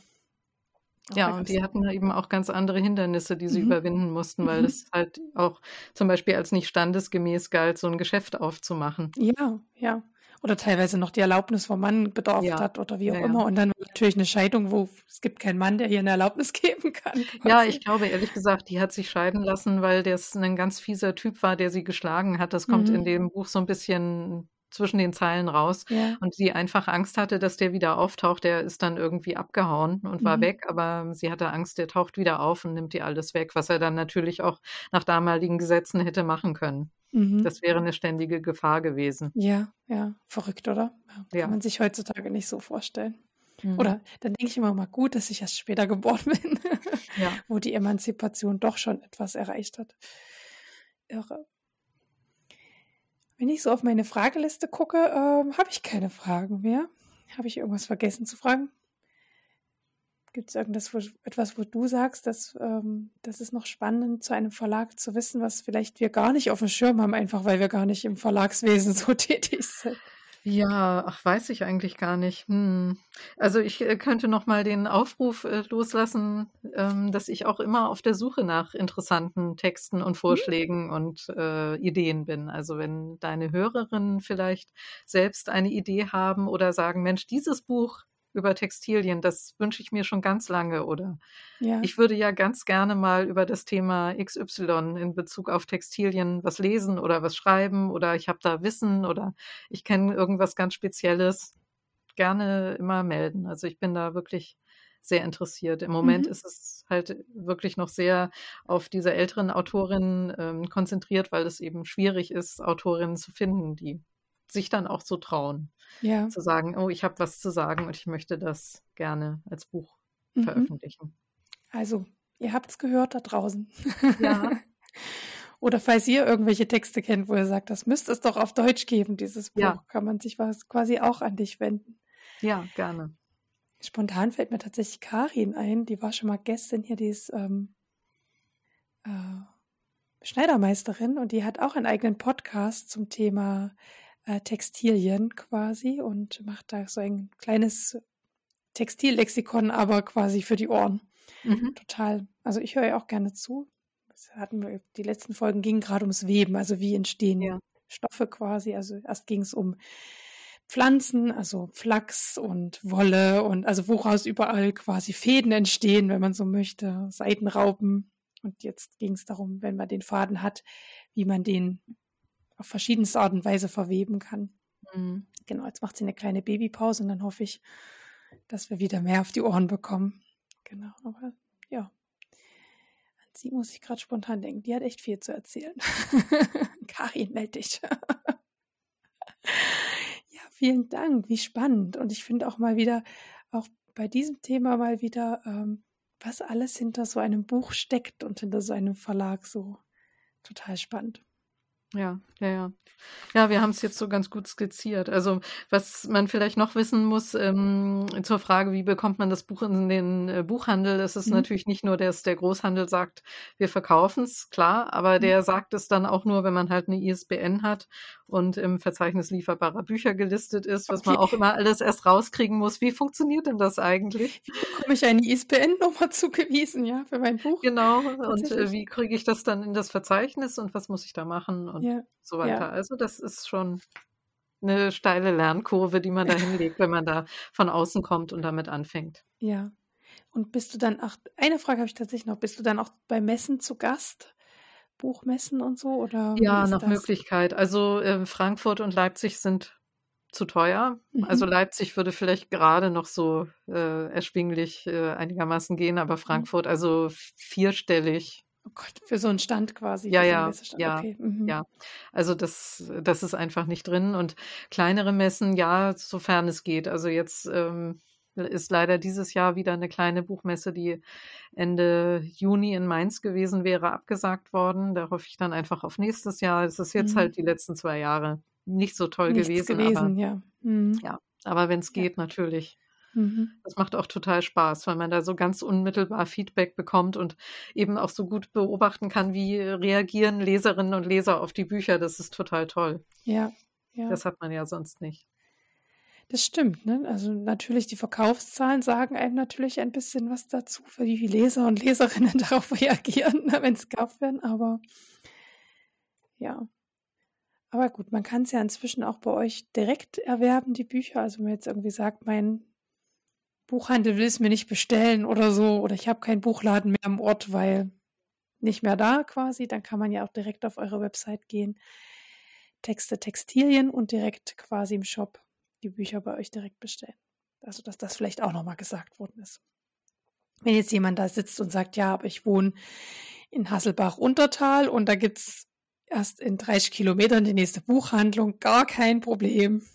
Ähm, zack, ins Netz auf Texte, Textilien und dann könnt ihr das selber euch ein Paket zusammenstellen mit den schönsten Büchern aus deinem Programm. Am besten alle einfach kaufen. Oder? Wäre doch was. Ja, warum nicht? Passt sicher gut ins Osternest. Das kommt ja jetzt bald. Und sieht bestimmt auch optisch im Regal fantastisch aus, weil Ja. tatsächlich sind die Buchcover sehr schön. Also auch kannst du gerne deiner Grafikerin Ja, zurückmelden, mache dieses ich gern. Feedback. Ich finde die immer sehr schön und ich könnte mir, also ich, ich das sieht bestimmt schön aus, wenn die alle so schön nebeneinander stehen. Mhm. Ähm, weil man sieht ja einen Stil, der doch, ne? Ja. So ein, ja. Du hattest vorhin schon gesagt, ach, das möchte ich dann bei Tipps sagen. Du hattest einen Sticktipp für uns noch. Ja, genau. Äh, Das ist eine ältere Seite, die ich irgendwie schon mal entdeckt und dann wieder aus den Augen verloren hatte bei meiner Flaniererei. Die Antique Pattern Library. Das ist so ein, ähm, eine Gemeinschaftsseite aus Amerika, glaube ich, und äh, eine Gruppe von Frauen, die scannen alte Handarbeitshefte. Und mit alt, das meint so zwischen 1870 und 1930 ungefähr. Also mit Vorlagen, Anleitungen, irgendwie auch so, manchmal sind es auch Textilbücher und so ein bisschen Verwandtes. Und das gibt's da als PDF zum Runterladen, alles kostenlos. Und man kann da Cool. unendlich lange stöbern in Kreuzstichmustern oder irgendwelchen Anleitungen fürs Spitzensticken. Äh, Makramee gab's damals auch schon. Auch ganz tolle Fransenborten hat man damals an so eine ähm, repräsentativen äh, Fransenhandtücher irgendwie gemacht. Und diverse ja, Spitzentechniken, Stricken, Häkeln, Schneidern, alles. Also sehr interessant. Mhm. Ja, und was für eine, auch so eine wichtige Aufgabe, das zu erhalten. Also es ist ja auch ein, eine Form von Erhaltung, wenn das nicht jetzt nicht neu gedruckt wird, irgendwann wird es papierporös, irgendwann, also wenn das nicht irgendwie, ich meine, es gibt ja Archive, die sich spezialisiert haben, das so zu lagern, dass es nicht kaputt geht, aber jetzt mal so eine Handarbeitszeitschrift, sind wir mal ehrlich, wird wahrscheinlich nirgends archiviert werden. Und dann ist das natürlich auch eine sehr, sehr coole Form, das zu archivieren, als Laie zu archivieren, wenn man es Ja. scannt und Aber was genau. für eine genau. Arbeit. Wahnsinn. Wahnsinn. Ja, genau. Und äh, nach einem dieser Vorlagen sticke ich halt gerade. Das ist so mhm. ein ähm, belgisches Heft von 1922, äh, Broderie pour Robe. Also da sind so Stickmuster für Kleidung drin. Da sind dann auch immer so schicke 20er Jahre Damen mit äh, Kleidern, also gezeichnet, äh, wo diese Stickmuster eingesetzt wurden. Mhm. Sehr schön. Mhm. Ja. Ganz modern, ganz außergewöhnlich. Das glaube ich. Vieles kommt ja auch wieder und ja, erlebt so Revivals und noch eins und noch eins und wird nur ganz wenig abgeändert, vielleicht von den Farben her, ne? Und ja. Gerade so grafische Muster, wenn du sagst, du hattest so wie so eine Korallenmuster gerade. Ja, ja. Ja, das ist das, das ist ja, an den 20er Jahre Mustern, dass ja. das eben nicht so ähm, nicht so Landhausstil ist, sondern mhm. wirklich äh, modern, grafisch mhm. oft. Ja. Gibt es noch einen Tipp, den du uns heute mitgeben Nee, das wäre es tatsächlich. es gibt ja noch die Rubrik Termine, also das ist ja nochmal was genau. anderes. Ja, das ist nochmal was anderes. Ich habe zwei kleine Tipps. Der erste ist ein Näh-Podcast, über den ich gestolpert bin, weil ich glaube, die Annika und die Franzi über meinen Podcast gestolpert sind. Also die Annika und die Franzi aus Leipzig haben auch einen Näh-Podcast, der kurzgestreift heißt. Und die quasseln auch so über ihr Nähalltag und ihre Glücksmomente. Also ganz, ganz charmant, die beiden. Und ein bisschen in meinem Heimatdialekt. Also von daher nochmal so, also vielleicht, ja, ich höre das ja dann immer nicht so genau, aber ach, so ein bisschen Heimatdialekt. Und genau, also wer noch nicht genügend vom Näh-Podcast hat, der kann sich den Kurzgestreift-Podcast abonnieren. Ich habe den ganz normal, ich habe ja so ein, also ich habe gesehen, den gibt es auf Spotify, ähm, aber ich habe ja auch so einen Open Podcatcher, also den man sich kostenlos da runterladen kann und da konnte ich ihn ganz unproblematisch abonnieren. Also ich denke, der ist verfügbar da. Und das Zweite, äh, was ich empfehlen möchte, ist eine Netflix-Serie. Naja, eine richtige Serie ist es nie. Es ist eine, wie sagt man, Doku ist es auch nicht. Na, wie sagt man denn? Sowas wie der Bachelor oder so, aber naja, ich komme gerade nicht auf den Namen. Ähm, und zwar äh, Queer Eye. Queer Eye hatte ich hier schon mal empfohlen. Das ist eine amerikanische Serie, wo fünf queere Personen in Amerika, denke ich, das sind, die sind alle schwul, glaube ich, ähm, das Leben eines anderen neu strukturieren auf allen Ebenen, also äußerlich, also vor allem äußerlich, innerlich. Es gibt auch so einen Mental Coach quasi, der dabei ist, aber da geht es ums Kochen, da gibt es eine neue Frisur, neue Klamotten, die Wohneinrichtung wird geändert und ähm, genau. Und dann gibt es eben noch einen Mental Coach, der versucht, es gibt dann so eine Wochenaufgabe. Am Ende der Woche haben die Personen immer irgendein spezielles Ereignis, ähm, sei es ein Date oder sei es eine Präsentation vor irgendjemanden oder was auch immer. Und dafür wird dann quasi in der Woche hingearbeitet, mit dem neuen Ich dann quasi dort aufzutreten. Und da gibt es jetzt eine deutsche Variante davon und ähm, das ist deutlich queerer als die amerikanische Variante. Und ich habe mich total gefreut über das deutsche Format, ähm, einfach weil ich es schön finde, dass queere Personen die Möglichkeit bekommen, so eine Sendung zu gestalten. Und auch wenn das Format halt vorgegeben ist, hat man ja doch Gestaltungsmöglichkeit in seinem Rahmen. Und ich habe jetzt die ersten drei Folgen schon gesehen und ich, ach, ich mag alle. Ich mag alle Beteiligten sehr gerne und ich finde auch total spannend zu sehen, wenn quasi, also am spannendsten finde ich die Folge, wenn diese Gruppe auf so ganz normale Menschen trifft, die normalerweise mit Homosexualität, ähm, Transformation, Transgender nichts zu tun haben. Also die mit so mit dieser Szene null in Berührung sind. Und dann kommen da quasi fünf Leute, die mit in dieser Szene leben, ja, und überrollen die so, ja, mit ihrer ganzen Offenheit, Herzlichkeit. Und das ist irgendwie, das, das sind, finde ich, die schönsten Folgen quasi.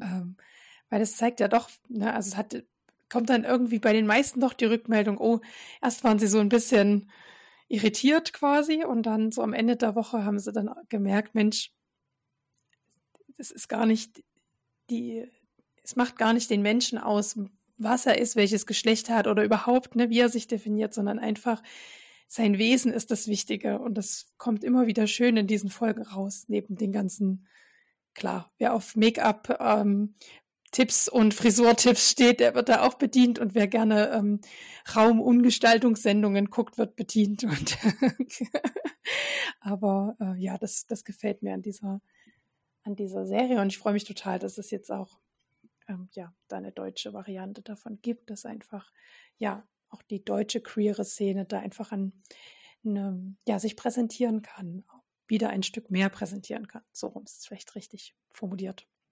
Genau. Aber das heißt, nicht nur du hast, äh, nicht nur ich habe Termine rausgesucht, das ist sehr gut, du hast auch welche. Ja, ich wollte darauf aufmerksam machen. Also einmal ähm, erster wichtigster Termin natürlich 2.5. Abschaffung der Problemzonen, ne? schon mal mhm. vormerken. Ähm, es gibt kann aber auch vorbestellen. Sorry, dass ich reingrätsche. Ja. Kann man bei euch auf der Website vorbestellen und bekommt es dann zum Erscheinungsdatum? Oder? Ja, und man kann es tatsächlich auch im Buchhandel vorbestellen mittlerweile mhm. und bekommt es zum Erscheinungsdatum. Das ähm, würde uns sogar ganz besonders helfen, ähm, weil dann der Verkauf gleich von Anfang an richtig in Gang kommt, ist es immer gut, wenn der Buchgroßhandel gleich von Anfang an merkt, ah, da gibt es Nachfrage. Dann mhm. wird nämlich nicht so kleckerweise bestellt, mal so fünf Bücher, die dann nach einem halben Tag weg sind und dann gibt es erstmal eine Woche nichts, weil die Pakete halt geschickt werden müssen. Mhm. Sondern es ist gut, im Buchhandel vorzubestellen, dann ist da gleich so ein bisschen Zug hinter. Also ah, ja. würde ich also. durchaus äh, oder auch im Online-Buchhandel genauso gut. Mhm. Und man kann es natürlich auch direkt äh, bei mir auf der Webseite. Im Moment ist, ist es noch als nicht verfügbar äh, markiert. Das werde ich demnächst auch ändern. Aber wie gesagt, Buchhandel ist auch total fein, wenn man das macht. Also vorbestellen, Leute.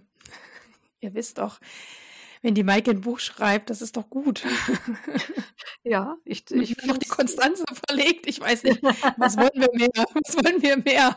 Ja, genau. Ich habe jetzt äh, tatsächlich ja inhaltlich wenig darüber gesagt, aber es geht im Grunde darum, wieso lassen sich, äh, lassen wir als Frauen uns doch sehr von diesen, ähm, sagen wir mal, Schönheitsregeln, dass man eben schön, sexy, jung, äh, willig äh, und so weiter sein muss, ähm, so klein machen. Und Warum ähm, zweifeln wir so daran, äh, wenn wir in der Umkleidekabine stehen und irgendwas nicht passt, dass wir schuld sind, weil wir nicht genug trainiert haben oder mal wieder eine Diät machen müssen? Und wieso mhm. gibt es sogar so körperpositive Feministinnen, die irgendwie Anfang Januar sagen, ach, ja, eigentlich müsste ich doch mal fünf Kilo abnehmen und ist das woher kommt denn das? Warum machen wir das? Und machen uns damit selber so fertig und muss das mhm. eigentlich sein? Darum mhm. geht's. Ja. Also das ist kein äh, Nähratgeber in dem Sinne, mhm. sondern mehr so ein Lebensratgeber, wo man aber auch keinen Weg vorgezeichnet bekommt, sondern einfach so mal ähm, den äh, selber den Gedankenprozess starten soll, um zu überlegen, mhm. wie geht's mir damit und ist das eigentlich gut für mich? Ja, total spannend klingt das. Ja, genau. Ja, was ich aber an Terminen noch äh, loswerden wollte, es gibt äh, dieses Jahr ganz nette ähm, Modeausstellungen. Mhm in verschiedenen Museen. Da bin ich auch sehr positiv überrascht. Sonst musste man dazu ja auch immer eher ins Ausland fahren, nach Paris oder London, um sich das anzugucken. Ja. Und zwar läuft im Kunstgewerbemuseum hier in Berlin im Moment eine Dior-Ausstellung. Die haben wohl neue Kleider, also Kleider aus dem Bestand von Dior irgendwie geschenkt bekommen durch eine Spende und zeigen die und es gibt dann, äh, also es heißt How to Dior, Dior und seine NachfolgerInnen. Also da sind wohl Studierende hier der ähm, Modedesign-Abteilung ähm, in der Kunsthochschule Weißensee, die haben dazu dann auch ihre eigenen Entwürfe gemacht und die sind dort cool. parallel dann ausgestellt. Das läuft bis zum 26. Juni. Und dann gibt es in der Berlinischen Galerie die Ausstellung äh, Modebilder, Kunstkleider, Fotografie, Malerei und Mode von 1900 bis heute. Das ist wohl, soweit ich lesen konnte, ich habe es noch nicht gesehen, eine ähm, Ausstellung, wo parallel ähm, Fotos und Malerei und Kleider also korrespondierend gezeigt werden. Klingt auch sehr gut, geht bis 30. Auch, ja. Mai. Mhm. Und im Museum für Kunst und Gewerbe in Hamburg gibt es bis ähm, 28. August die Ausstellung Dress, sieben Frauen, 200 Jahre Mode. Auch ein ganz spannendes Konzept. Da sind wohl die kompletten Garderoben von sieben Frauen der Geschichte. Also der letzten 200 Jahre aus ganz unterschiedlichen Zeiten abgezeigt. Äh, okay. Also das haben, sind wohl auch Schenkungen, dass sie dann quasi die gesamten Klamotten von äh, mehr oder weniger bekannten Frauen im Museum haben und dann da so ein äh, so eine Outfit ähm, Übersicht oder ja. Mhm. Übersicht machen, ja, also mhm. dann auch so parallel, so die Stile und woher es kommt und so weiter. Also das Ja. fand ich vom Konzept her auch sehr, sehr spannend, Ja, weil man so in den total gut. Kleiderschrank schauen kann. Ja. Und außerdem werden sie ab 14. August, also es gibt dann die Periode vom 14. August bis zum 28. August gibt es dort zwei Modeausstellungen parallel. Das Okay. muss man sich schon mal vormerken, dass man in den zwei Wochen nach Hamburg fährt. Auf jeden Fall, da lohnt sich am meisten. Genau. Da gibt's dann noch die Ausstellung Die Sprache der Mode, wo sie Neuerwerbungen zeigen aus der, aus der Abteilung. Mhm. Und dann hätte ich noch einen Tipp äh, im Hanse-Museum in Lübeck. Da wird es dann ab 7. Oktober eine Ausstellung über ähm, Stoff, textile Welten von der Hansezeit bis heute geben. Da geht es wohl auch irgendwie um Nachhaltigkeit. Die suchen im Moment auch Kleider mit Geschichte. Also man kann da wohl hinmailen mit einem Foto eines Kleidungsstücks, das eine Geschichte ähm, in sich trägt. Also so Mhm. ähm, Erbstücke, die in der Familie immer weitergegeben werden. Also vielleicht sowas wie Brautkleider oder Taufkleider oder Taufkleid hätte ich jetzt auch gedacht. ja, genau. sowas in Mhm. der Richtung. Da wollen sie Mhm. dann wohl auch ähm, aus den Einsendungen was zeigen. Also Mhm. das finde ich für Deutschland eigentlich als ähm, Überblick so über Modeausstellungen schon ganz gut. Wenn, Ja. wenn ich denke, wie wenig es da in den letzten Jahren sonst immer gab. Ja, ja. Klingt total gut.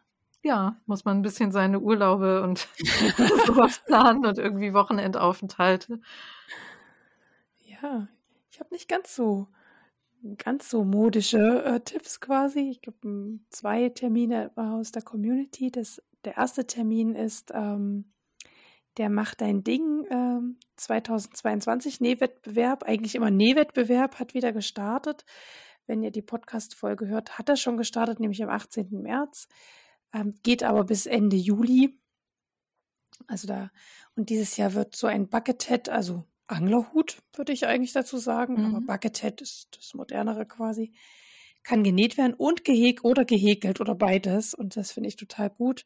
Das hat mich in den letzten Jahren bei dem Mach dein Ding Wettbewerb etwas gestört, dass es immer nur Taschen sind und immer nur genäht. Und ich denke mir, hey, das ist von der Initiative Handarbeit, also Mhm. hallo. also es gefällt mir dieses Jahr ähm, deutlich besser, dass sowohl die Wollalfinen als auch die Stoffaffinen äh, die Chance haben, bei diesem Wettbewerb teilzunehmen. Da gibt es dann Und sicher auch einen Schnitt und eine Anleitung ist genau, es gibt kostenlos dafür. Schnittenanleitung, also Mhm. in den Shownotes sind, wenn man da drauf geht auf den Link, kommt man direkt zum, zum Pattern. Ja, genau. Gibt es kostenlos, gibt es ja überhaupt, also das habe ich ja auch schon mal empfohlen, die Seite der Initiative Handarbeit ist immer zu empfehlen. Die machen jedes Jahr eine Kollektion, die kann man sich da kostenlos runterladen. Also wenn man auch kein Geld für Schnittmuster hat oder so und aber denkt, die anderen nähen immer so tolle Sachen und ich hätte auch ganz gern mal, geht auf die Seite der Initiative Handarbeit, ihr findet alles, was ihr braucht. Ähm, also das ist echt eine gute Sache. Mm, Und das zweite ist vom Mimate-Blog. Da gibt es im Frühling ja immer das, den Frühlingsjäckchen Knit Along, also für die Strickerinnen und Stricker. Der hat auch schon gestartet, wenn ihr das hört, am 13. März, geht bis zum 24. April und es gibt auch ein Finale der Herzen bis zum 4. Mai für die langsam Strickenden. Und auch der Mimate ähm, ist auch immer eine Empfehlung wert. Also ganz, ganz toller Blog. Bist du da früher auch unterwegs gewesen beim Mimit? Ja, ich war ne? sogar die erste Generation der Organisatorin ganz am Uh, Anfang. kannst du mal sehen, da bin ich zu jung Ja, quasi. Also, also ja, du beim bist ja so Verfolgen dieses Blogs, weil der hat ja noch mehr Einträge, dieser Blog. Ähm, Ja, genau, da bin ich noch zu Blockhückenmäßig, ja genau. Ich ja, habe jetzt mal genau. beim Weihnachtskleid mitgemacht und war ganz stolz, dass ich pünktlich an diesem Mittwoch das da fertig, Ja, alle Fotos fertig hatte und das Kleid auch fertig hatte. ja. Ich versuche da auch ab und zu noch was zu posten. Mhm. Ja, muss ich mich mal wieder ein bisschen mehr reinhängen. Also ich finde es immer ein bisschen schwierig, die ja, Fotos von sich selber zu kriegen. genau, das ist der Punkt. Also ich bin meistens ein oder zwei Tage vorher fertig mit denen und bin total stolz, yay! Und dann schaffe ich es nicht, diese Fotos Ja, hinzukriegen und dann, oh nein. genau. Und dann kann ich aber manchmal, jetzt könnte man ja meinen, na dann wartet doch bis zum nächsten Mittwoch mit der Veröffentlichung, aber ich bin dann, ach, mir krenten, ich, will es dann irgendwie auch zeigen. Ja. Und dann, ich verpasse das eigentlich recht oft. Aber ähm, genau, die, die, diese Weihnachtskleid ist so eine Sonderaktion und eben auch dieses Frühlingsjäckchen ist ja eine wiederkehrende Sonderaktion. Genau. Und da fällt mir noch ein, weil du noch Ausstellungen sagst. Es läuft aktuell diese Ausstellung, ich hatte ich auch schon mal ähm, hier im Podcast letztes Jahr genannt. Man konnte letztes Jahr ähm, sich anmelden für ein Gehege, also es wurde quasi, wurden Häkler gesucht, die ein Korallenriff häkeln, also ein Teil von dem Korallenriff häkeln. Und das kann man sich jetzt angucken, die Ergebnisse im Border Museum in Baden-Baden ist das. Leute, lüge ich? Nee, Baden-Baden ist das. Hm. Im Border Museum, dort kann man sich das jetzt angucken, diese ganzen zusammengesetzten Korallen und Korallenriffs aus Häkeleien. Und es muss eine Riesenwand geben, wo alle Namen, die dran stehen, die beteiligt waren an diesem Projekt. Also ich habe Fotos gesehen und dachte, es sieht so echt aus. Es sieht echt aus.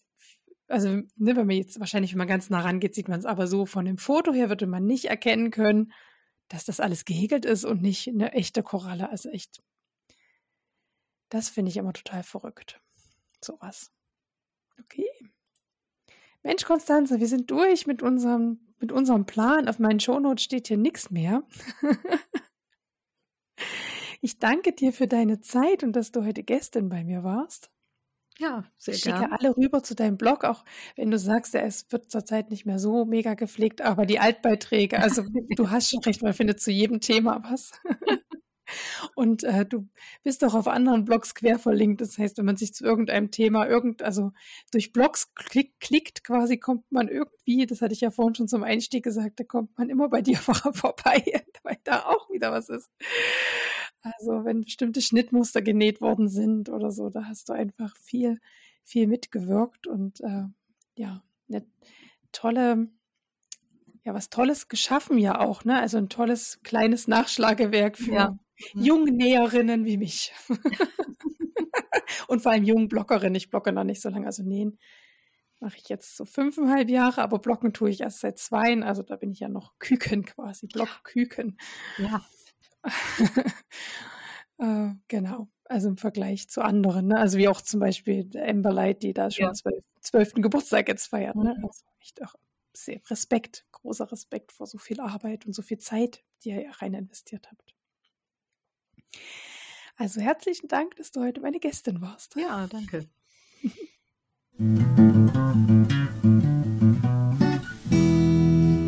Vielen Dank fürs Zuhören heute. Wenn euch der Podcast gefällt, dann würde ich mich über ein Abo freuen und über eine positive Bewertung auf iTunes und Spotify. Vielen Dank, bis bald, eure Claudia.